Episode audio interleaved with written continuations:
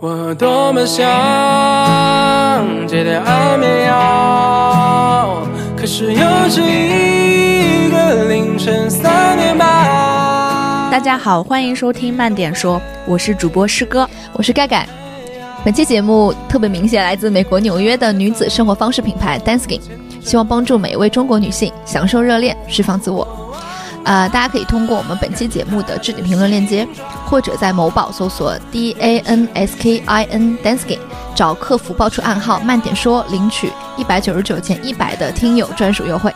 这期节目呢，我们想跟大家聊一聊怎么有效的去保护、储存、调用自己的能量。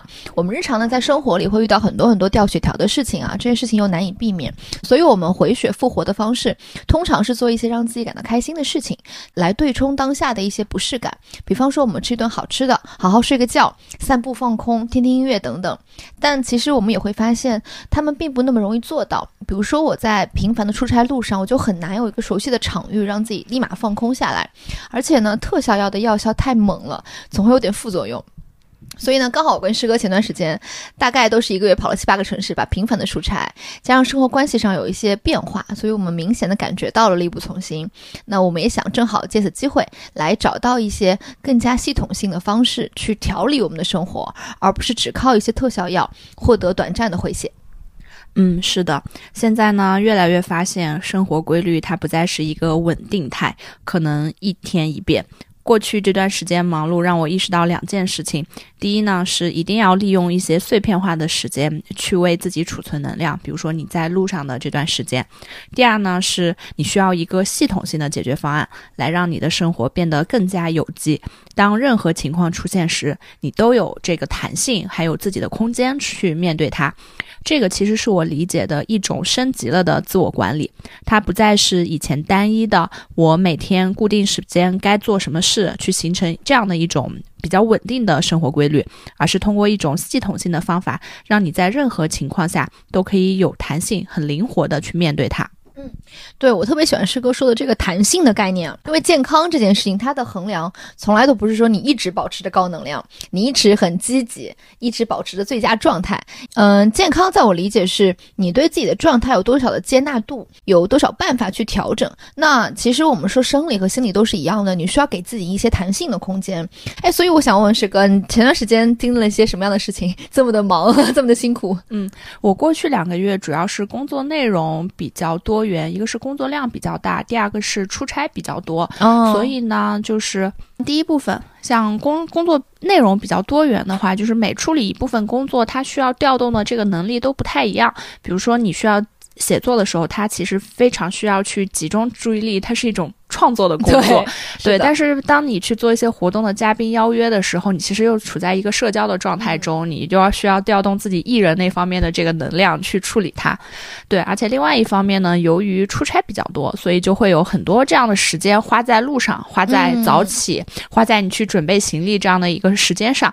但路上呢又是不方便干活的，所以说就会觉得说有一些时间被浪费掉了，而且你在出差之后，你也需要一定的时间来去休息。来放松自己，对，所以你可能在周末就没有办法去录播客，就相对应的要舍弃掉自己的生活中的一些事情。嗯，嗯我前两天有一个事情让我感受很深啊，就是我出差那天也出差，我那天是去南京，其实蛮近的，但是那那天发生一件事情，是我嗯早起来的时候起晚了，我前一天晚上有点熬夜，所以我起晚了。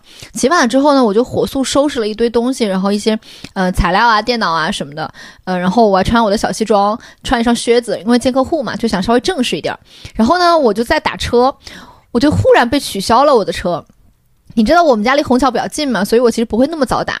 然后被取消了之后，我如果再叫一辆车，就会需要二十分钟来接我。就我当时就觉得非常非常的可怕，因为时间基本上快来不及了。然后那天又是周一，很堵车。然后呢，我就结果打上了嘛，我就好不容易好不容易一路狂奔，然后赶上了我那班高铁，到了南京。到了之后，然后我又从南京，因为南京站，嗯，就南京南站不太常去，我有点不太知道怎么怎么到我那个公司了。我好不容易到了公司之后。我坐下来了，当时你知道我穿着不太舒服，因为西装嘛，总没有穿卫衣那么舒服，又是又就是穿了一双皮靴子，就很难受。然后呢，我又因为熬夜没有睡得很好，后来我们就开会嘛，我就开始讲方案。我真的发现，你能够好好的在早上的会上到一个新的城市里跟对方讲方案，你还穿得很舒服和轻松，那真的是需要。需要你的能量是被你好好好好调，以及好好好保护的。因为比如说我之前我的老板哈，他去出差的时候都是，呃，司机在楼下等他，他坐最舒服的那个位置，然后坐一等座，所有东西都不需要排队。然后到那个地方之后，有人来接他，他都一路都不用说话，也不用耗费任何精力打车啊，然后考虑我能不能能不能到啊。所以我真的觉得，一个从容的形象和一件从容的事情背后，是一整个体系的支撑。它不是说我今天。不穿西装，或者今天提早点出门就能解决的，所以我那时候就会感觉系统性的去去调理自己的生活，找到一个你能够一旦你打开了那个点，你就能够把自己生活调整的更好的方法，其实是很重要的。嗯，是的。我特别想跟师哥讨论一个问题啊，你在出差路上你都在干嘛呢？嗯，其实这个问题我也想请教一下你。因为出差路上这段时间基本上是荒废的，我会我最多就是睡觉。哦，最多就是睡觉，但是睡不着的时候，可能也就是脑子里会有很多的思绪，嗯，在不断的在这翻来覆去，但没有办法很很好的去工作或者去思考一些问题。所以你在路上的时间都在做什么？我其实以前的时候，我出差，我是能够把出差时间当成一个一段时间来安排的，就是我会在我的日程里看到这段时间坐飞机的，那我会可能会写一个 PPT 出来。然后会写一个规划出来，然后会完成我一部分的工作，这个是我轻而易举能做到的。我立马就能坐上飞机的第一刻，我就打开我的电脑开始写东西了。但最近哈，就是这两年我开始做不到了。我开始发现我情不自禁的就想睡觉，情不自禁就想开始刷小红书，刷一刷那些东西，什么一堆莫名其妙信息要处理。我就发现这个东西的变化是因为我的生活状态没有以前那么好了。就是我，因为你你想你在飞机上。随时能睡着，说明你平时很缺觉，你平时的休息没有休息的很好。所以其实我以前那个状态并不需要我去保持，就是个自然而然的状态。但是，嗯，现在我觉得我做不到这一点了，就是它的整个的系统出了问题。我自己的感觉是脑子会很乱，就是你你没有什么特别明确想想的事儿，但想法有很多，就那个感觉。嗯，而且像你刚才说的，我们每个人的每个阶段，其实生活状态都会发生变化。像我以前在学校的时候，我偶尔坐飞机出去，我也能够在飞机上看书，或者是做一个 PPT。但是现在我就会尽量减少这样子让我自己感觉到不舒适的事情发生。我一方面是觉得人的状态是。的改变是无法避免的，就我们没有办法让自己回到在学生时代那个无忧无虑，对，而且精力非常充沛的时间。那我们在现在有很多方面的事情需要我们去处理、去关照的情况下，就更需要说找到我们自己适合当下这个阶段的一些很好的调节方式。嗯，那我相信在未来，比如说五年之后、十年之后，我们的状态同样又会发生新的变化。那现在可以支撑我们的到。到那个时候可能它也没有那么起作用了，到时候我们还得再找新的解决方案。没错，没错。而且我觉得出差让我们觉得不舒服的地方，就是因为它打破了很多规律，就它已经让我们不在一个 就是日常的生活的节奏里面了。所以其实我们刚刚所说的第一点是，嗯，弹性很重要；第二点，我觉得规律性也很重要，甚至。之前听说有一句话，他说你如果睡得晚，其实没关系，但你要持续睡得晚，就是你最好那个睡得晚的状态是规律性的，就会比你今天两点，明天明天十一点，后天三点，再后天八点来的好得多。嗯，所以其实规律性也是很重要的一个一一件事情，包括我们想说的，我们在不同的人生状态里会有不同的规则。对，嗯，是的。其实我过去生活里很大的一个变化，是我出现了一些新的关系，我开放了一部分的生活，允许别人去进来。这个人呢，可能生活方式跟我很不一样，所以我我的那个规则就完全就完全乱掉了。我在找平衡的这个过程里，重回平衡的过程里，其实发生了很多很多动荡。一方面，我要决定说这个人是短期加入我的生活，去嵌到我的规则里，还是说我决定让他来改变我的规则，我们共同去建立一套新的一个生活的规律。所以，其实我觉得这个也是。嗯，我最近生活说很混乱，包括我自己觉得很忙的一个原因吧，就是，诶，那你在过去一段时间的这个新规则的建立，还有自己去调整适应，自己感觉到不舒适的过程中，你有一些对自己这个新的认知吗？我有很明显的这个感觉，就是因为我之前一直会被大家所有人认为是个高能量的人。嗯，我觉得我是高能量的，但是我这个高能量，嗯，正是因为因为我是个 ENFJ 嘛，ENFJ 的人生 KPI 是被所有人需要和喜欢。我会发现，呃，我的这个高能量用到了太多放在他人和环境身上。就是我没有把它放到自己身上来，我调用了自己的这一部分能量，抽走了去给环境和给别人，所以才会导致，我觉得我的生活这个规则被打破的太多了。嗯，我在区分我的能量值的变化的时候，我会去区分说它是因为事儿太多了，还是我想太多了。因为有时候啊，我们是我们的能量值低，是因为我手上的事儿特别杂、特别多。那这时候我要在事上做减法。但有时候我是因为我想的太多了，我没有这事儿没有多少，但我想的很复杂。这时候我们在思维上要做减法，但是我的事情上依然要保持高的执行力。就是我我并不是一定说我能量值低了，我就躺在沙发上吃薯条。而是说，我要想清楚，这到底是事儿给我带来的，还是我的心态给我带来的？我们要调的东西是不一样的。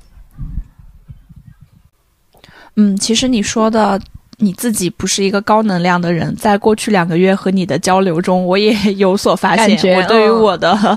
Partner 也有了新的认知，但我我其实自己是比较早的发现自己能量有限的，嗯，所以我呢会刻意的去节省精力，比如说在知道自己已经累的时候呢，去减少社交和减少信息的回复。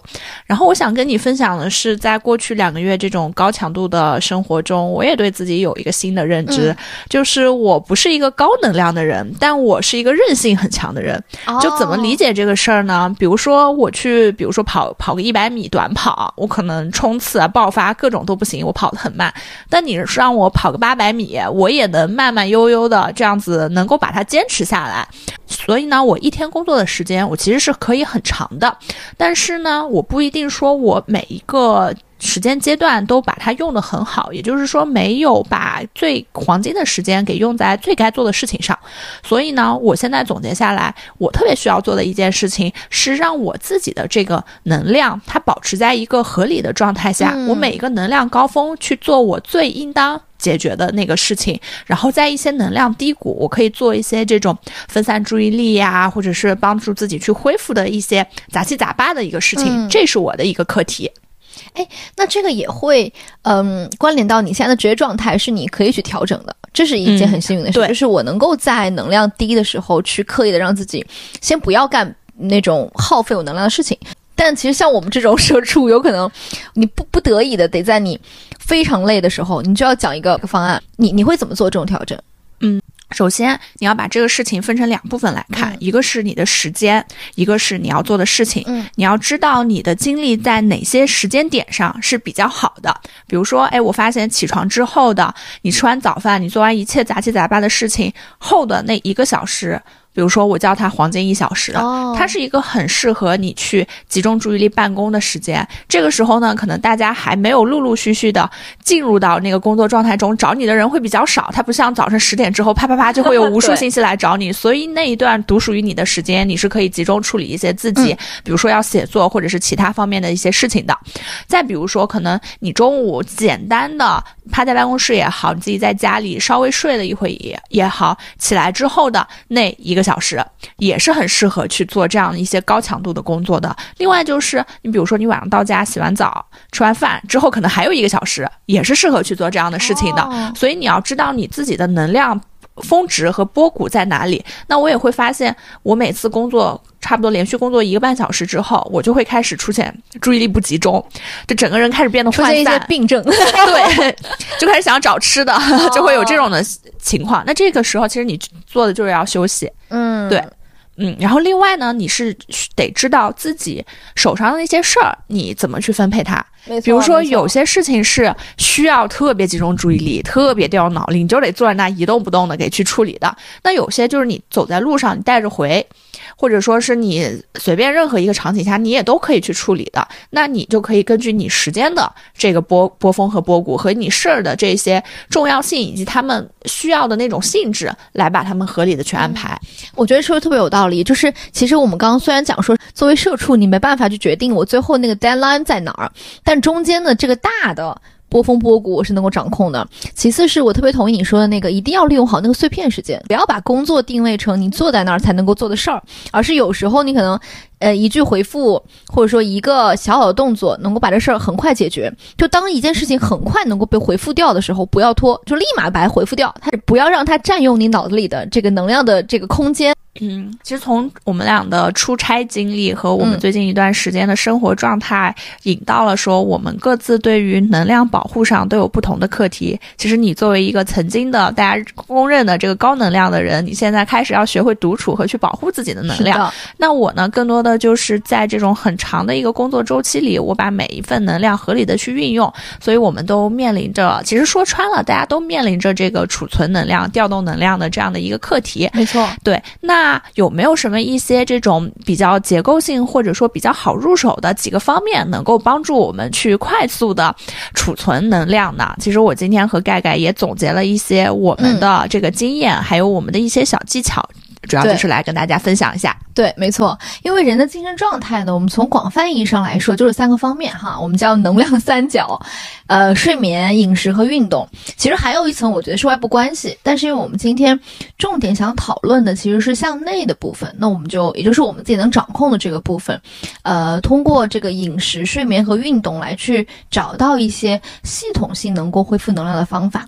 我们先聊一聊睡眠好了，因为这是真的非常的。就因为这件事真的很重要，但它其实也很困扰我。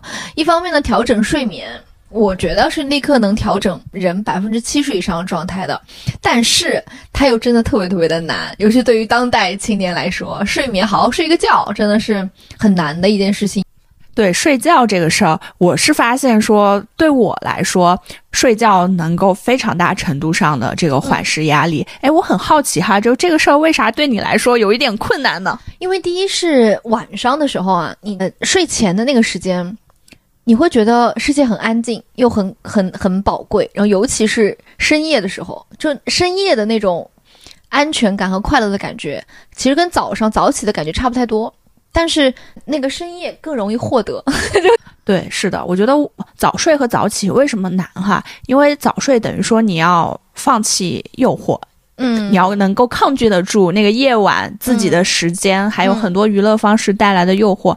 早起呢，又需要你去对抗一天的这些各种七七八八的这些事情，所以这两个确实是有一些反人性的，嗯。但是呢，我觉得从人的这个二十四小时节律来说。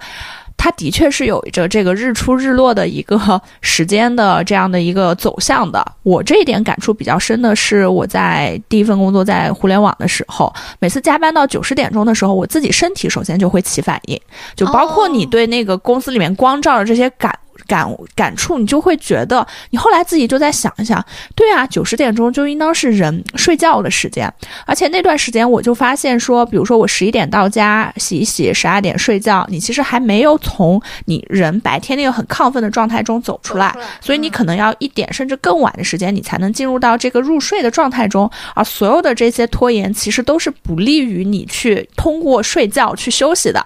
就正常的睡觉应当是，假如你十二点入睡，你可能十一点。就要慢慢进入到那个节奏中，进入那个状态中，你开始去关闭身边的一些电子产品啊，开始慢慢去睡觉。对，所以那个时候就会发现，哦，有些加班的工作，它确实是违反了人类那种天然本身的那种二十四小时节律的。嗯，所以所以那个时候我也会觉得那些工作对我来说有一点不可不可持续。它其实帮你调了节律，因为你下班很晚，你睡得很晚，第二天醒的就很晚。然后开始工作，就十点半开始工作，创造了一个新的节律。对他帮你往后时间顺延了个两小时，嗯，就这种感觉。对，所以我觉得可能这个得分人，有些人他可以承受承受得了，嗯，但我因为是从小就不太熬夜。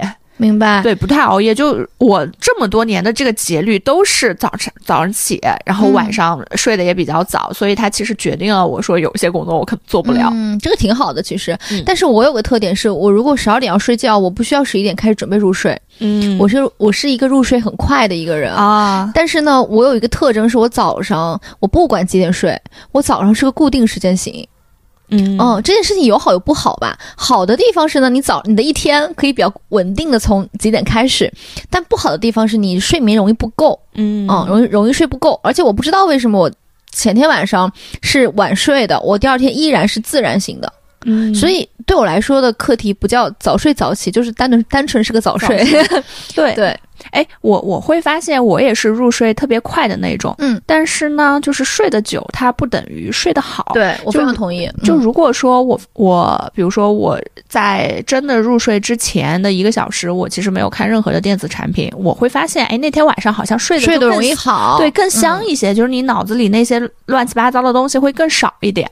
对，所以现在我会发，当我意识到说睡得久不等于睡得好之后呢，我就意识到说可以通过一些小手段去让。自己睡得更香，嗯，比如说像蒸汽眼罩，比如说像合适的这种窗帘的那个透光度，再比如说你。呃，关上窗户，因为可能会屏蔽第二天早晨的外面的一些声音。对，包括现在正在尝试，正在正在尝试冥想，就是把思绪排空，这样子才能保证你同样是睡七个小时，但你这个七个小时真的是高质量的，而不是说你睡了跟白睡一样。你睡真的有可能你脑子里有东西的时候越睡越累。嗯，你这么一说倒是启发了我，就是我睡得非常沉，以及我早上容易睡超过我醒的那个。时候的，呃，场景就是在酒店里，嗯，后来就其实我会觉得，因为酒店其实我嗯不会把灯都关掉，但是它窗帘的遮光性特别好，嗯，就是我可能十点醒的时候，我都觉得外面可能就六点，对，因为它真的太遮光了，对，所以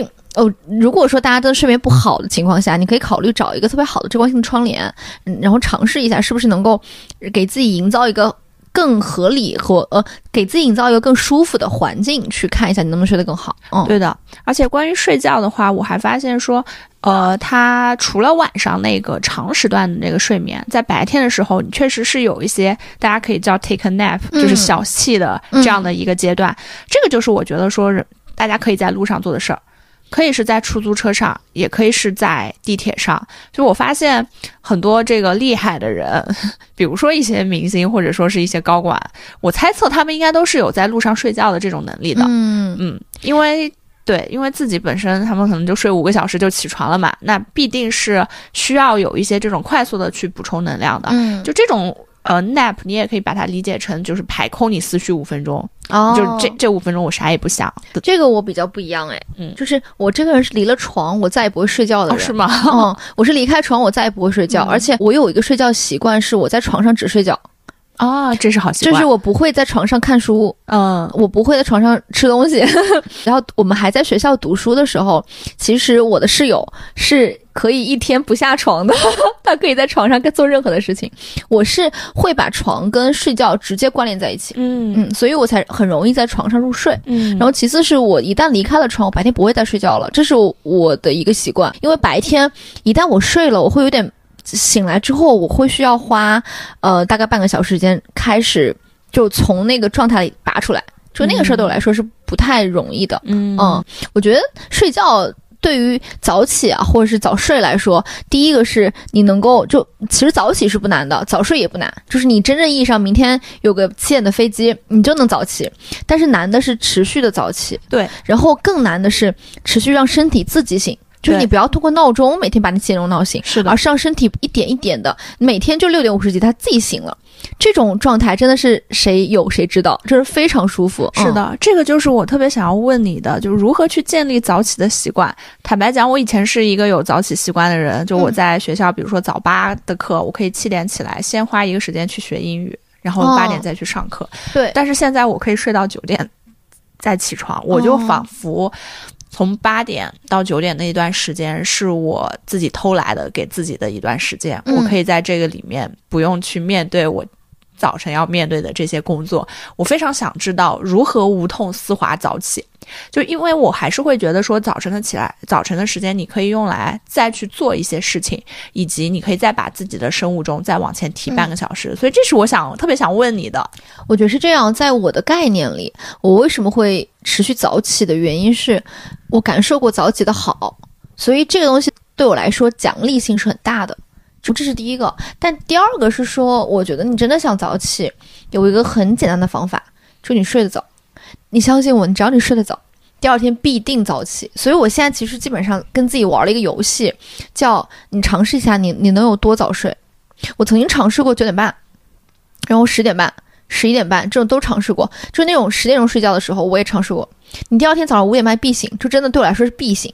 就是你人的睡眠可能真的是需要那么点时间，你尝试一下那种，你把早睡当一个游戏去玩，因为这是你能掌控的嘛。早起有时候你还掌控不太了，因为我早上其实不太用闹钟了，现在基本上，除非我有个飞机要赶，我会定个闹钟，其他我都是自然醒的。但是早睡这个事儿，你可以把控它，通过早睡去反向驱动早起。因为我们之前聊过哈，怎么样丝滑无痛的管理健康，里面讲到说有一个点是早起一定是从早起开始的。怎么理解呢？就是如果我想早起，我一定要有一天先从早起开始逼自己先起来。那天你可能会有点累，没关系，你一定要晚上很早就想睡，然后你第二天就会很轻松的早起。嗯，这个是一个，如果真的要是要说小技巧，是一个小技巧。哎，这个方法我可以试一下，但我比较想问你说，早起的好，你体会到了哪些？除了可以做自己的事情，以及你会用这段时间去做什么事情？嗯，以前我是一直都运动，这段时间就持续的做运动，但现在因为我骑车上班嘛，我每天没有办法做那么多运动了，我就会泡茶。哇哦，哦，这个事儿，这个事儿是我跟我们的嗯共同的朋友猫姐 Molly。去学的，他他说他那天有个点很打动我，他说你你看着这个茶茶叶在你的那个茶壶里慢慢散开，他又说你闻一闻味道，这叫醒茶。然后真的有一天我闻了那个味道，我一瞬间觉得，哇，真的世界是有这个清香和芬芳的。然后我觉得早上为什么人能那么如此之脑子很清醒，什么都没有，然后你又能闻到很好的茶香，然后你坐下来你就喝一喝那个茶。以前的我是不可能有这种时候，就是你啥也不干，最后还喝两杯茶，他要花去半个小时的时间，我们慢慢慢的清醒，这很难。但如果说你有冥想习惯哈，就是你泡一杯茶，然后跟着茶一起醒，然后你做一做冥想，就是那个感受会很不一样。嗯，哎，这个挺有意思的。对。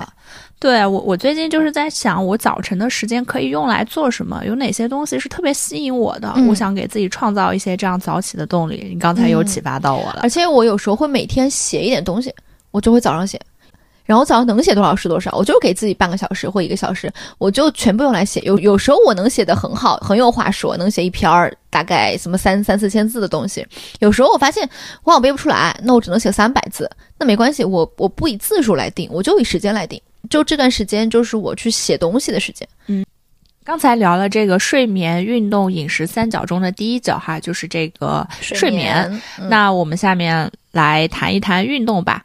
运动呢，我个人的体验是，它的效果其实是后置的。就每次我觉得我需要运动的时候，都是因为我有一阵子没运动了。我开始觉得自己的状态没那么好了，所以就说啊，要赶紧运动运动，再回回血。我在前面也是我们聊这个无痛丝滑变健康的这期节目中分享过，我呢其实尝试过很多种运动，但没有一种坚持下来。我现在就发现，他们还是在我身上留下了很多痕迹的。我很感谢我过去尝试的那些五花八门的运动，比如说我就知道核心发力。就当我再去尝试任何一个运动的时候，我其实能够看动作分解，我能够知道它的这个动作是哪里发力，带动哪里，再带动哪里，最后你把这个球击出去。它其实你你其实已经通过以前的这个训练，对于这些基础的已经很有掌握了。哇！所以你再去去学那些东西的时候，你不会觉得那么的陌生，而且你知道自己的那个动作要领在哪。这个还是蛮强的，因为我觉得很多运动你其实都。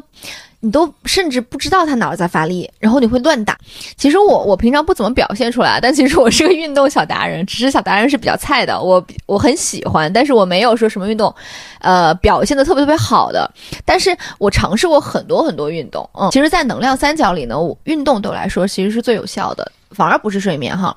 可我可能一天只睡了大概四个小时，也没有怎么好好吃好饭，但只要我去，比如说打场网球，去跳一场舞，去散会儿步。效果真的是立竿见影，所以其实，呃，关于说运动和人的这个能量的关系啊，有有一本书我特别喜欢，叫《身心合一的奇迹力量》，张小雨推荐的。对，小雨老师推荐的这本书呢，其实是讲的是一个，他作者是一个网球教练，他说呢，这本书讲的这个核心的意思是说，最好的训练是你找到内在一种感觉，你知道你在这个感觉上，你这个动作就对了，这个球就稳了。所有关于球的这个练习，都是在找这个关键的钥匙，这个感觉。所以其实这就是运动和你的内在能量合一的这种部分。我其实前两天打网球有个经历啊，我觉得印象很深刻，就是我其实一直在我跟教练打的时候，我一直在找这个什么时候我手臂会到哪儿，我觉得这哎这球有了，但我一直没找到，或者它一直不稳。然后呢，有一天我看到了隔壁那个场有个女生，有个外国女生，她跟她的男朋友在一直在拉球，然后两个人就特别特别的轻松，看上去一点不费力在拉球。我看她的动作超级舒展，就是她每个球拉拍拉得很开。然后那是我第一次知道什么叫拉拍拉得很开，因为我知道，就是我眼睛学会了什么什么叫拉拍拉得很开。我一直听教练说，你要拉开，然后侧身才能够等到那个球。你的第一反应一定要是去不带评判的观察自己的动作，你不能说我这样拉就拉得不好，你你带评价了，你这时候你就会给自己找理由，你情不自禁的说，哎，我拉的还可以了。其实不是，你就非常呃。局外人的去看你自己是不是在一个好的那个动作里面，然后你看到别人他有多舒展的时候，你就知道，哎，我还可以再舒展一点。就在那个瞬间，我忽然找到了什么叫做放松的专注。就我那一拉开那一瞬，我是完完全全放松的，然后只有我推到球那一下，我才紧起来。就这个是我觉得，我就觉得我找到了那个拉拍的感觉，然后打了好几个特别漂亮的回合的球。是的，运动其实是我觉得所有这些储能的事情中，它最需要你去坚持的一个。因为它没有办法说你短期就见效，你所有的那种力量的感觉，你能量到底能不能被运动调动起来，其实都需要你慢慢的、慢慢的，你获得了一些你身体上的正反馈，你才能够继续坚持下去。没错，没错。对我可以跟你分享两个感觉，就是前面你说运动能够让你回血，我也会发现说，有时候在你极度疲惫的情况下，就这种极度疲惫，不是说你。完全不能运动，就你还是可以运动的那个状态下，你有时候运动真的能够把你那个疲惫释放出来。我特别同意。对，就你有没有感觉过，就有时候身体特别酸疼的情况下，你真的得去运动，你才能够把那种酸排掉。对，排酸。就这个，这个可能真的有科学依据。对，而且我我发现啊，有一件事情是能量是越用越多的。你一旦收着，你就越来越收，越来越收。然后你觉得你很疲惫的时候。只要不是真的那种，你身体出现了一些问题啊，你去动一下，对，真的会有奇效，很神奇，真的有点用魔法打败魔法的感觉。对对对，这里面呢，我就非常建议说，大家可以多去尝试一些运动，就知道你在这种情况下去适合做什么运动。比如说，当你排酸的时候，你其实可能需要一些很激烈的对抗的那种，就打拳这种事情，它真的非常适合你去释放自己的那个疲劳和压力。对对，但有时候呢，你可能就是去尝试，像我昨天。报了一个民族舞的 体验课，对，因为我想要去拉伸，想要去感受那个舒展，像这种课就是很有用的，因为它就是全程是带带你说往高里、往长里、往远里去拔，它跟这种打拳的那种力量的直接的爆发又不一样。对，哎，我我还特别想说，就是我们说运动的时候啊，你刚说民族舞嘛，就每次我们聊运动，大家都觉得哦，好有压力哦，大家是不是要去什么打一场球什么之类的，跑个步什么的，就啊，我有点抗拒。但其实运动呢，我之前其实是有一点运动强迫症的，尤其是我买了运动手表之后，我就每天那个环儿吧不闭上我就难受，嗯，然后呢，但是我后来后来就不再有了。我其实一个人，你知道，一个人一旦有了运动强迫症，你就开始了。一段关系里最难受的一段时间，你就任何这种拉扯都会让你疯狂掉血条，运动立刻就会变成一个小恶魔，他感觉他随时会冲出来问你说：“你今天动了吗？你今天爱我了吗？你为什么不爱我？” 其实我的亲身经历告诉我，就是说跟所有的亲密关系一样，如果你想要跟运动保持和谐的相处，你就要学会一件事，叫做说我爱你，但不刻意爱你。啥意思呢？我们。我们可以要是专门去搞运动，呃，煞有其事的换上一套什么 leggings 啊、bra 啊什么之类的，穿穿一套紧身的这种这种呃贴身的衣服，然后走进健身房。他的确很需要心理建设，但我其实一直都觉得，城市不就是你的运动场吗？我小时候我们学英文单词嘛，这个运动场叫操场叫 playground，我就觉得那就是个可以 play 的 ground 而已。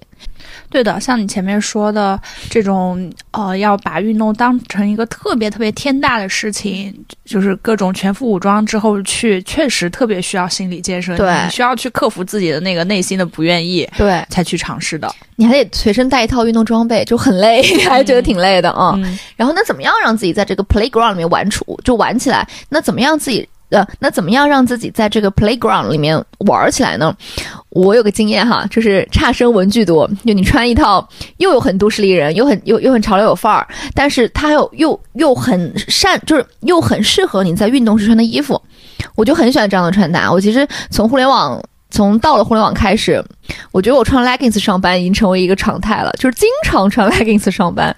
对，因为现在是初秋嘛，有点冷，所以我经常都会套一件卫衣。我呃天气好一点，穿西裤；天气就稍微冷一点，我就穿一个 leggings。然后再冷一点，我就会配一个那种毛线的那种呃，像是呃套在小腿上那种腿套什么之类的那种东西，就。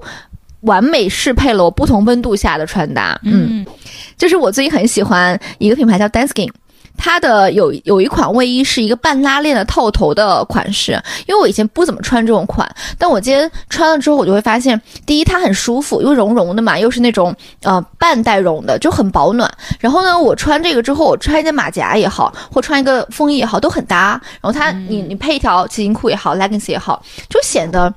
又有那种美式休闲风，又很符合我这种比较欧美范儿的这种长相。对，刚才说的那个棕，它的棕色的那一款呢，就挺现在的这种美拉德风啊。我我自己的那件呢是白色的，就和我的肤色比较的契合，因为我人比较白，就穿白色的比较好看。然后呢，我自己其实日常的这个工作的场景和生活的场景其实是分不开的。就我经常生活就是工作，工作就是生活，所以我也特别的需要这种舒服的这种衣服，能够让我。说能够在工作、在生活的工作场景中有精气神，它不完全的垮掉，然后同时它在工作的生活场景中又很舒服，能够让我随时去运动啊，随时去做一些其他的事情呀。它它的这个卫衣的名字也很有意思啊，叫 Heat 远红外卫衣，就主打潮流保暖，挺适合我们这种平常上班没有什么 dress code，但是我又希望下班去开展一些呃运动这种场景，还挺适配的。嗯嗯。其实运动它就应当是一个可以随时随地的去发生的这样的一个事情。嗯，我们希望说大家能够通过运动回血，能够通过运动去储存能量。首先，别把运动当成自己的一个敌人，或者说一定要刻意去做的一件事情。当然，比如说如果你最近在突击减肥，或者你突击有什么一个事情报了一个班，你每天都去做，这个也是 OK 的。但是我们从一个更长的这个周期来看，就像我们在刚才聊这个睡眠的问题的时候。后，其实早起并不困难，最重要的是你连续的、持续的无痛丝滑早起，这个是比较难的。对，那同样，你持续的养成一个符合自己的这个能量场，又能够让自己觉得舒适和快乐的这个运动习惯，它同样也是需要自己付出一点点努力的。那我们就可以在这个以后的时间中多去探索一些，多去尝试运动。就大众点评上的那些体验课，你可以随便的去上，是的，直到找到自己最适合的那个方式。这个里面呢，就有些运动它其实是向内的，比如说举铁，就你一个人，你你都在和一个教练，你们两个人去做。但有些东西呢，它是集体性的，比如说你去打球，它就需要和一些人的配合，你们要有这个组合的一些变化。那有些东西呢，它训练的是你的这种大的肌肉，就还是举铁。有些像普拉提，它其实是训练你的那个小的小肌肉肌肉群。对，那有些运动呢，像跳舞这种，它又是能够让你。整个人变得这种更舒展，所以其实每一个运动对你来说有一些效果都不太一样。就大家可以带着这种想法去体验每一种运动，还有去找到那个真正的快乐。嗯，对的。而且我有一个感觉是这样的，就是有些人会通过不停的去探索，找到一个特别适合自己的运动，他能够通过这个运动快速的回血。但有些人的回血方式是不停的尝试运动。对对，就像我一样，我其实没有说特别喜欢某一个，但是我会有那么七八个我一直都很喜欢的，然后也没有表现的多好，但是我就是。是喜欢喜欢玩儿啊，就真的是一个玩儿的心态，可以把。他跟你的关系变得特别的轻松，没有那么沉重。对的，就是在这个探索的过程中，如果你找不到自己最喜欢的那个，我觉得也无可厚非。但你也可以其实知道自己最不喜欢的那些是什么。就比如说，我始终无法理解跑步。我昨天晚上在看到夜跑的时候，还在想啊，跑步这个事情它的快乐到底来自于哪里呢？因为它就是那种很枯燥、重复，你一个人又没有人配合你，你就一直在跑啊跑啊跑的这件事情，我我就始终无法理解。那我就不跑啊，我就可以去尝试其他的。对，没错。但不过跑步这个事儿，我还想多说两句啊。如果你真的，比如说你跑的很多，你就马拉松，它有会，它会有一个时间段是你跑得很嗨了。就是我曾经跟别人聊过，我们都有那个点，就是我那一瞬间觉得我的步伐和动作就只是我身体指导我做的，不是我有意要去做，它会有一种身心合一的奇迹力量。对，有点像是我们叫，你说你吃糖吃多了，你有种 sugar high。那个东西就是跑步那种嗨点来了，那个还还其实还蛮有意思的。如果你真的体验过，最后我们来聊聊饮食哈，这一点呢，我就不是很有发言权了，因为我跟食物的关系一直都不是那么的好。但我觉得师哥特别好，因为我们俩经常一起吃饭，我就会觉得你特别需知道说你在这顿饭上你要吃什么，这件事情还蛮震撼我的。你平常的吃饭习惯是什么样的？你会你怎么听到这些声音呢？我除了。知道自己此刻需要什么，我还能够在一排食物中发现我觉得最好吃的那个。这个是我们班当时有一年暑假去英国，在英国冷柜里一排三明治里面，我挑了一个，他们都说我挑那个最好吃。对，这个其实比较神奇哈，就我感觉我的胃会说话，它会告诉我我此刻最想吃什么。比如说这周我出差回来，我特别想要喝暖暖的汤，因为正好也上海变天嘛。而且呢，我又非常想吃，说不是那种清淡的鸡汤啊，就带一点那个口味的。那其实它的方向有点往火锅那种方向去走。但你要说吃四川火锅，我也不太乐意。然后如果吃完全清淡的火锅，又感觉缺少一些味道，我就很想吃沙茶口味的锅。最后太具体了，天哪！最后我就选择了潮汕牛肉火锅，因为它可以配沙茶沙茶酱吃。对，就其实吃黄牛肉，就贵州黄牛肉火锅，我平时也经常吃，它也符合那种暖暖。暖的啊，很新鲜、很爽口的感觉。但是呢，它的调料其实就只有，就是蚝油加上蒜，加上一些油啊，它它没有沙茶酱这个东西。对，所以最后其实就选择了潮汕牛肉火锅，然后吃的很开心。对，还有比如说，我其实也知道说，像我有一些。重大的采访之前的那一顿，我会少吃碳水哦，因为吃多了会困，会影响说你现场的一个发挥。就采访是，我们叫对采访是一个非常需要集中注意力、高度集中注意力的时候。嗯，你面对的这个人，你要跟他怎么样开展你的那些采访？你你所有的那个脑子是系在他讲的话上面的，所以这个之前我会少吃碳水。就有一年也是去北京出差，早晨到，中午下午在。三里屯采访姜思达，中午就在三里屯找瓦嘎斯，找瓦嘎斯去吃。嗯，你刚说北京，我刚忽然想接说，你在北京吃早饭，你是没办法避开碳水的。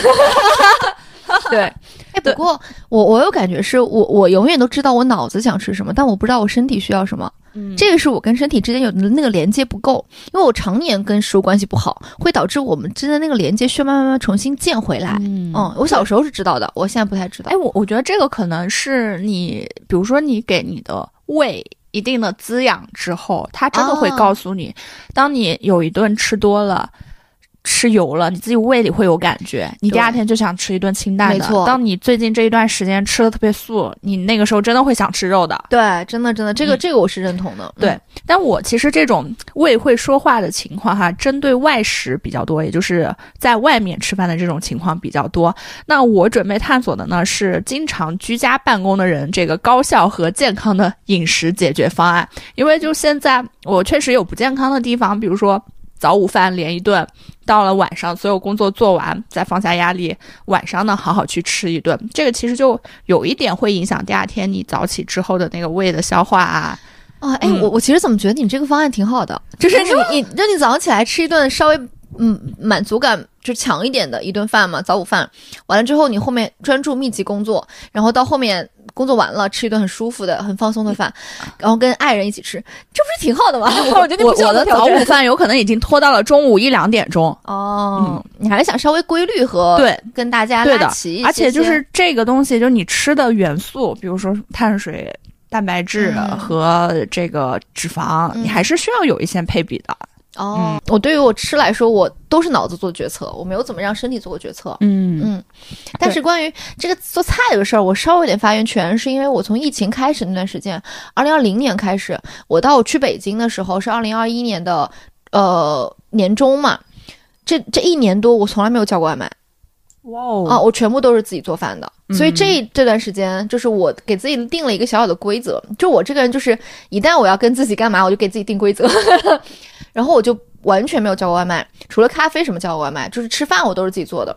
你会发现，其实它不复杂，就是很简单。然后你可以找到很多很多能帮你解决这个问题的那些解决方案。嗯，那饮食上呢，我其实会觉得，饮食上我觉得最大的一点对我来说的启发就是一定要祛魅，因为我们小时候怎么吃，我们怎么样身体健康的长大的，我们现在就可以怎么吃。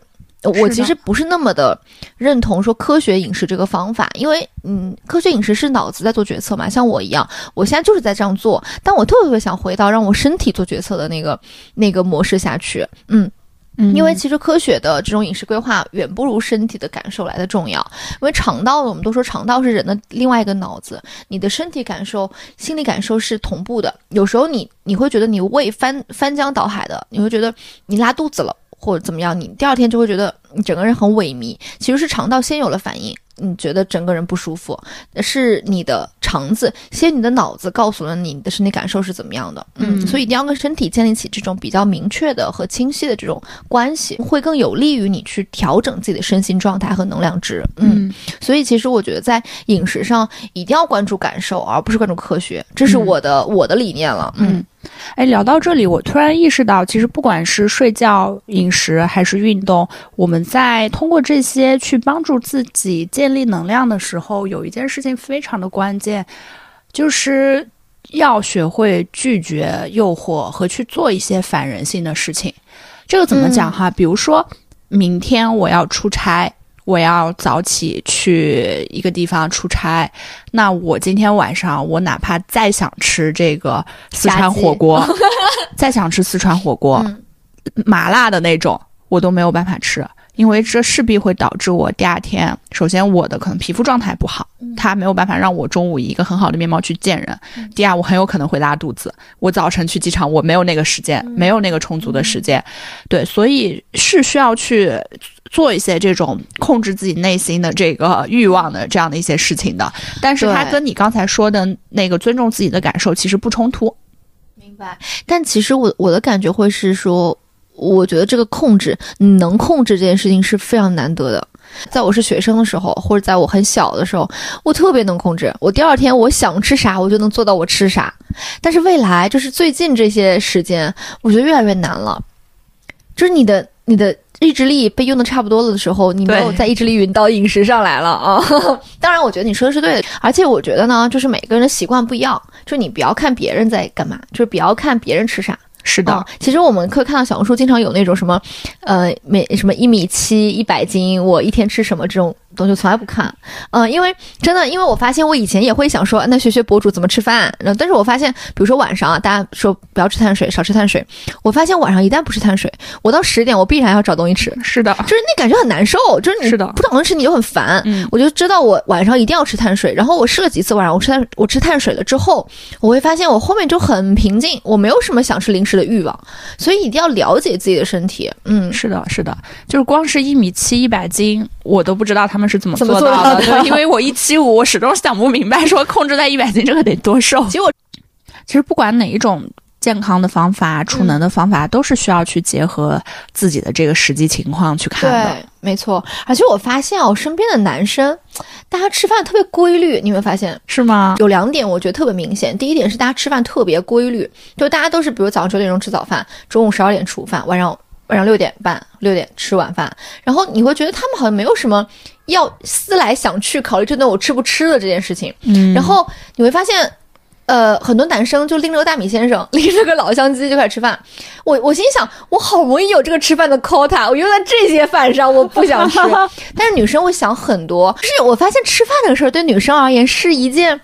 是一件有点也要军备竞赛，有点也要去思前想后，需要动用我们决策能力、决策能量的那样一件事情，我觉得还挺消耗的。对我来说，反正我经常会发生那种我刷外卖刷半小时不知道吃啥的情况。对的，就其实这个也是我前面说的，我最近在探索的高效和健康的饮食解决方案。我我大概脑海里有一个构想，比如说一周工作日是五天，我可能有两天去公司开会，这两天的中午我可以在公司吃食堂，或者有一天中午。我是跟人约饭，那其实剩下就三天嘛。三天的话，你可以允许自己点一顿外卖。这个外卖的话，你大概知道自己经常吃的那些外卖有哪些，比如说大米先生、老乡鸡，然后你最经常点的那些菜是啥？你脑子里有这个概念，你就能够很快的去做决策。然后哪些店是我坚决不会点的？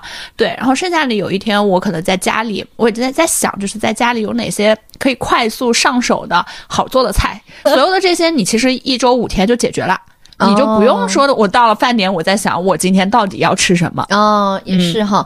我我老跟别人分享一个案例，就是腾讯的军师叫杨国安，他有一段时间呢，嗯，因为他非常非常忙，因为腾讯的军师嘛，你想非常非常忙，他就每天中午只吃牛肉饭，嗯，然后吃了一个月，嗯，他只为了吃那个牛肉饭去维持自己的生命体征，维持自己的脑袋是正常的。然后我是不用花任何的决策成本，在我中午吃什么这件事情上，因为他的脑力要释放出来去做更多的业务决策和商业的决策。嗯，所以，呃，我觉得他给我的启启发是说，我们能够通过规划也好，通过系统的解决方案也好，嗯，去让我们的这个呃能量能够有效的，嗯，等于说花最少的能量值在那些。小决策上，把更多的能量放到那些重要的决策上。是的，这个就是我们所所说的这个储存、保护和调整。对，其实很多时候你需要决策的事情真的没那么重要，以及它是可以去提前去准备的。对，包括你每周穿什么衣服。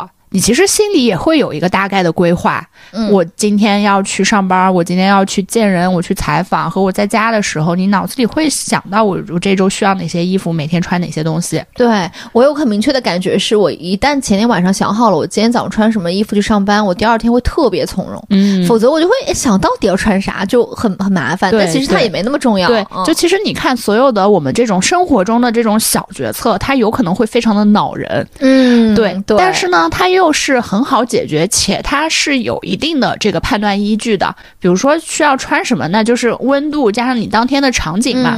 那吃什么，就是基于你说你你的喜好，加上你现在的可能的一些健康的需要，加上你那天的一些时间场景和氛围。对，嗯。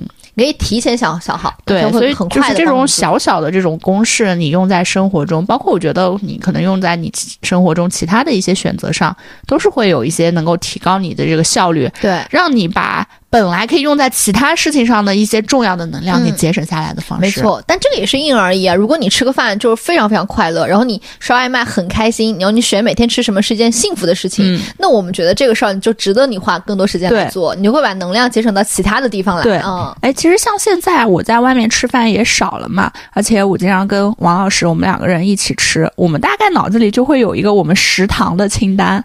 哦，还真的有吗？嗯，大概会有。我我们是现在去尝一些新的店的这个次数就明显的减少了，除非说真的有一个什么逢年过节特别想爱去吃一个不一样的。其他的时候，如果不想在家里做饭，我想要去外面吃，就真的脑子里会有一些我们共同喜欢的、经常吃的，觉得价格啊什么各种都很合适的。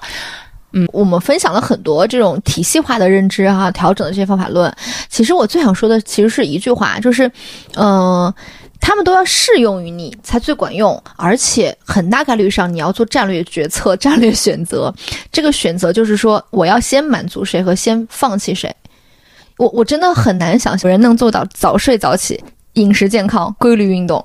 这样的人是神人吧？就是真的太少了，太少了。对，你知道，就上周刘畊宏不是去周杰伦演唱会吗？对，他胖了是吗？没有，不是，他们去了几天，后来好像有一天就结束了之后，他有一天晚上就在跳操，跳完操第二天他好像就去云南了。所以我就真的觉得哇，嗯，他他要是早起去云南，他也得放弃一定一定的这个睡觉时间啊，真的是这样的。所以我觉得。我不不用非得成为这样的人，你不用让自己成为完美主义战士嘛？嗯，就是永远相信二八法则，就是我们大的逻辑上和大的框架上有百分之八十是我们相对健康的，一定有百分之二十是为了满足我们的情绪也好、心理也好，满足我们一时的口欲啊，或是熬夜的需求啊这种也好，去做了一些不健康的事情，但他们并不影响百分之八十的那个部分。所以我觉得二八法则是适很适用也很重要的。对的，而且我们所说的这些。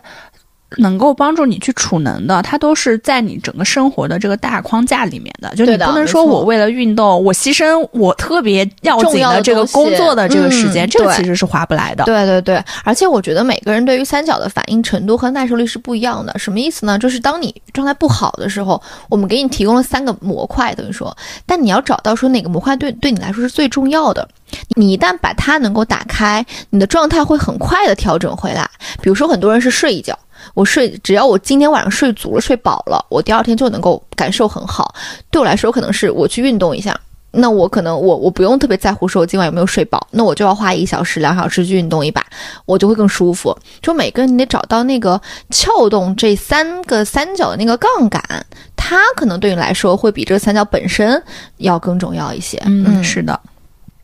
我觉得人活一世啊，除了活得久一点，可能你还有其他更重要的事情来做，但。你记住要保持那个杠杆的支点还在，可以在百分之二十的情况下搞砸，但咱别搞咱的百分之八十，别搞太砸了。嗯，是的，嗯，我还想和你分享我在开头说的这个系统性的解决方案。你也提到了哈，就是你当时的这个例子让我印象非常深刻。你说吃早饭不穿卫衣赶到会议室，就很精神抖擞的在大家面前去讲这个方案，这个是需要这种很多支持的。嗯，那这个支持其实。不来自于自己，不完全来自于自己个人的能量，它其实是需要旁人来去帮助你的。没错，对这个有些。有些支持，我们可以在这个生活中去寻求这种外部的帮助。那比如说，我这周周三我出完差回到家，我知道我那天晚上是晚上大概六七点钟的时间到家。那我知道我出完差一定是一个很累的状态，呃，怎么样不会更累呢？那我希望家里是干干净净的，让我看到了之后，我心情就会非常的愉悦。所以呢，我就提前交代王老师，我说早晨周三早早晨出门前你一定要拖地。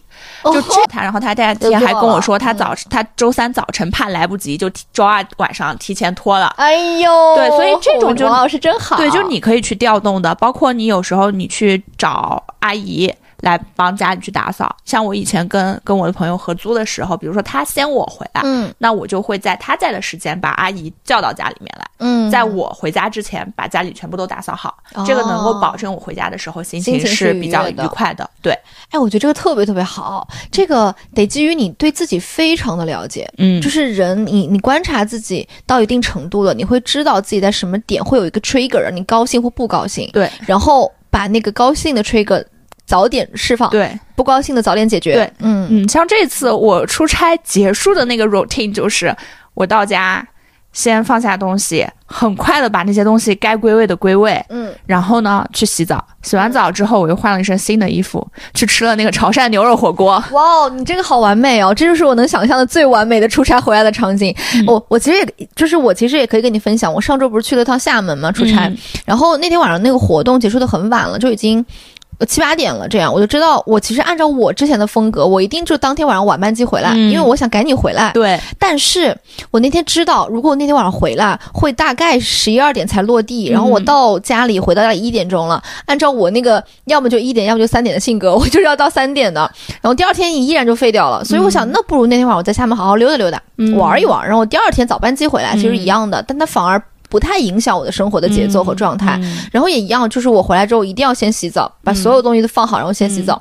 这件事情有点像是一个仪式，你你回来了，你回家了，然后这种仪式，我觉得特别特别管用。对，哎，其实这里面还是有可以提提效的这个空间的。就是我出差的时候遇到了一个三十六氪北京的记者，他说他有一个专门的箱子，箱子里面有专门的化妆品，所有的东西都是第二份。对，就他可以拎着箱子直接走。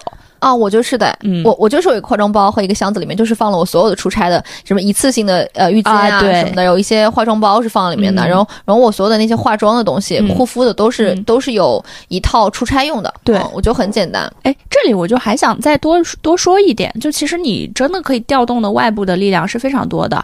像上个月我去长沙出差，我是当天来回，当天来回从机场到那个采访的地，你从长沙上海的长沙飞机都得飞两小时，你。Day trip 呀！啊，我 day trip，哇哦！我不想在长沙过夜。长沙有什么不值得的吗？那么好玩的一个上个月也去了长沙，懂了懂。后面还要去长沙，我就不想那天那天是临时加塞的。哦，我第二天要去常州看张信哲演唱会，怪不得。好，back 一下张信哲的那期节目。对，就是那天我从他们采公司真的很远。就是在岳麓山脚下，你要从机场到岳麓山脚下还有一个小时的车程。我出来之后呢，我也没有打网约车，嗯，因为因为网约车你可能还要再找一下停车的地方太难了。我出来之后呢，就被那个就是呃计程车，计程也不是计程车，反正他就是那个有专门的拦车，把几个人一起送过去的那种。哎，我就上车了，上车大概等了十分钟，又等了一波人来，就走了嘛。走的路上我就觉得，哎，这司机人还挺好的，他跟你聊天，你也不烦他。哎，他最后是。送到地方了之后，我心想，我说那我就中午采访加吃个饭，我就回机场。嗯嗯，我是不是还可以坐他的车？对对，我就问说，你是不是等一下还在这边跑？我我我下午还要回机场，我可以坐你的车吗？哎，就可以，就留了联系方式。就他到点又来接我，所以整个过程就很丝滑。你又觉得说，遇你你又减少的时候，你遇上一个可能自己没有喜欢、没有那么喜欢的一个聒噪的司机的这种概率，他还他甚至还担心我没有吃饭，给我买了默默点心局，所以整个你这种司机你怎么碰到的？好强！所以你整个下来，你就会觉得体验很好，因为他本身也是做那种旅。本身是本质是导游，本身是导游，他会带团去泰国啊，去各种地方啊，所以就整个哎，现在回想起来，整个回忆还蛮有趣的。嗯，就你其实稍微有点这个意识，说哎，这些东西都是我能够去调动的，对的，它就变成你的知识。对的，就是这个习惯是从哪里来呢？是去年我去崇明采访，我从崇明的坐坐地铁再换。大巴到了崇明那个地方的时候，下车打车到了那个村里。我在下车的那一刻，你觉得你该回去了？不是，我环顾了四周，我问了一下司机，我说：“师傅，这里好打滴滴吗？”师傅说：“你打不到的。”我说：“那你赶紧把你电话给我，我一会儿还要找你，因为我要去在这个村里去不同的地方。我中午还要吃饭，我下午才回去。所以呢，他就把电话留给了我。他说：“如果我不在，我可以派我的同事什么的过来接你。”就真的人在不同的场景，一定需要找到。 있고요. 你在那个场景下的生存状态，嗯，不然的话，你如果在那个情况下打滴滴，真的打不到的时候，你的能量就全部用在我怎么打不到车这个事情上。是的，你要知道，你这个能量是可以被一些外部东西拖住和保护的。对，你找到那个外部支撑的系统，对，而不是永远靠自己能量去完成一些事情。嗯，是的，是。我们刚才把这三个三角都给大家分享了一些我们的经验。那人呢，都需要一些这种系统性的调理方式，但是人在这个非常痛。的时候也是想要一些类似于布洛芬的这种快速止疼药的，那我们就今天给大家提供一些我们的这种情绪的布洛芬。嗯，那我先说好了，我先给大家抛几个砖。第一件事情是散步。就是我觉得散步对我来说，大家听的比较多了，但我真的能散三个小时以上。就是我不停的走啊走啊走，我可能有时候听听播客，有时候啥也不听，有时候听听歌，然后就我能走很久很久很久。然后我经常会遇到一些事儿，就是我想不明白，我很烦。我就在公司的时候也是，因为我们公司外面是一个大的一个。天桥是一个圆形的天桥，我在上面走，大概到第五圈，我就能把这个事儿想清楚了。所以我大概会有这样的一个观察。所以我其实散步对我来说特别特别的重要。嗯嗯，那我呢，就是会固定的给自己创造一些仪式感的时刻吧。比如说每周三晚上，每周六下午，就一定是要玩的。这个玩呢，就是你不要去再想自己的那个工作了，你哪怕周四开始想，周日一早就开始想，但你一定要有一个时间自己是不去想的哦。嗯，而且呢，其实也是基于我自己的这个工作性质。在知道自己的节律的基础上，要勇于拒绝。嗯，因为我是时间相对比较自由嘛，那有一部分娱乐，它其实会发生在这个工作日，或者说是有一些工作性质的场合，它也是这种半工作，可能半私人的，就或或者说我已经把它定义成某种意义上的这个社交了。嗯，所以呢，我其实会把。周末的时间更多的去留给自己和留给家人哦，啊，不管是自己休息也好，和家人在一起也好，还是说我需要这种不被人打扰的专心写稿的时间，其实都是需要周末去完成的。这个一开始真的很难做到，因为你其实是知道大家。基本上都是周末有空，是工作日没有空，难的，所以会接受到很多来自这个朋友的这个邀请。你会很不好意思告诉大家说，我能量有限，我周六下午，我这个周末，我我每个周末其实就是周六下午的这个时间有空，我其他时间是要在家里干别的事情的。但是我这个周六的下午时间已经被约掉了，所以不好意思，我这周没有办法跟你干嘛干嘛。这个真的很难讲出口，因为你因为你会担心对方不理解，对，嗯，你会觉得。这个不是一个正当的理由，对，你会觉得不是个正当理由，对，因为其实我现在，比如说有人约我，因为我现在给自己定了一定了一个规则，叫我周六周日两天，有一天必须得自己，嗯。嗯，有一天必必须得自己，所以一旦有人问我说你这周六有没有空，然后我说不行，周六我要自己跟自己待着，我就特别简单的说我要跟自己跟自己待着，然后我也我也不管对方能不能理解了，我觉得现在啊，对对对，所以其实需要以自己的意志为主，嗯。嗯。我觉得还有一点就是，你要懂得给大脑一些奖赏。就这些特效要有用呢，是因为你你一直在给他一些正向的一些激励，它才有用。比如说，你你今天就想吃个什么东西，你别天天拦着他，因为你你的大脑已经其实挺累了，每天都在要呃想这个想那个，你就满足他几次，然后告诉他说，你会给大脑输送一个。信号，叫你想要的我都能满足你。用一句成语形容叫做“心想事成”，所以你我会希望说给大脑输送一个这样的信号给他，但是依然是我们刚刚所讲的百分之二十你可以搞砸，百分之八十咱别搞砸。但是输送的那个东西，它是能够给大脑一定的刺激和一定的效果的，这个我们叫特效药。哦，对，还有一个小技巧可以分享给大家哈，就是你可以把你喜欢做的事情给合二为一。比如说你今天想见这波朋友，哎，你今天又想去运动。你其实可以招呼这些朋友一起去运动，对，而且其实因为我觉得比较幸运，就是呃，日常中经常相处的这些朋友，其实大家也都挺爱运动的，哪怕说大家喜欢的运动不一样，哎，但大家总有一个点是能够契合到一起的，或者说大家就很喜喜欢一起去探索某一项新的这个运动。对对对，嗯，不要永远说把两个人就是大家一帮人聚会就一定是吃饭，对，你可以约吃饭，也可以约流汗嘛，嗯，对，是的，运动的确是个好办法，因为它可能做起来比较难，但是所有美好的这个风景都是难以抵达的。我们尽管开始不容易，但是其实这一招呢，真的挺有用的。然后招呼朋友们一起去运动，也呼吁大家都试一试，要有奇效。当然了，如果你在运动的时候也需要穿一件有舒服好看的衣服呢，我们可以去看一看我们置顶评论里的这个链接，去点击它，或或者在某宝上搜索 Dancing，然后找客服去报暗号慢点说，领取我们的专属优惠。那马上就深秋了，一起穿上一些带能量的衣服去运动吧，找你的朋友们一起去玩吧。嗯，把自己能量值提升的高高的。好，那感谢 Dancing 对本期节目的支持，也欢迎大家的收听。希望所有人都能找到打开自己能量的那个按钮。我们也非常想看到大家在评论区的留言，你有什么恢复能量的特效药，也让我们尝尝看。好啦，那本期的节目就到这边啦，我们下期慢点说，大家再见啦，拜拜！我是盖盖，我是师哥，拜拜拜拜。过往啊，感知它的形状，天生与寂寞各不相让，情愿淘汰，又为时太晚，所谓成长。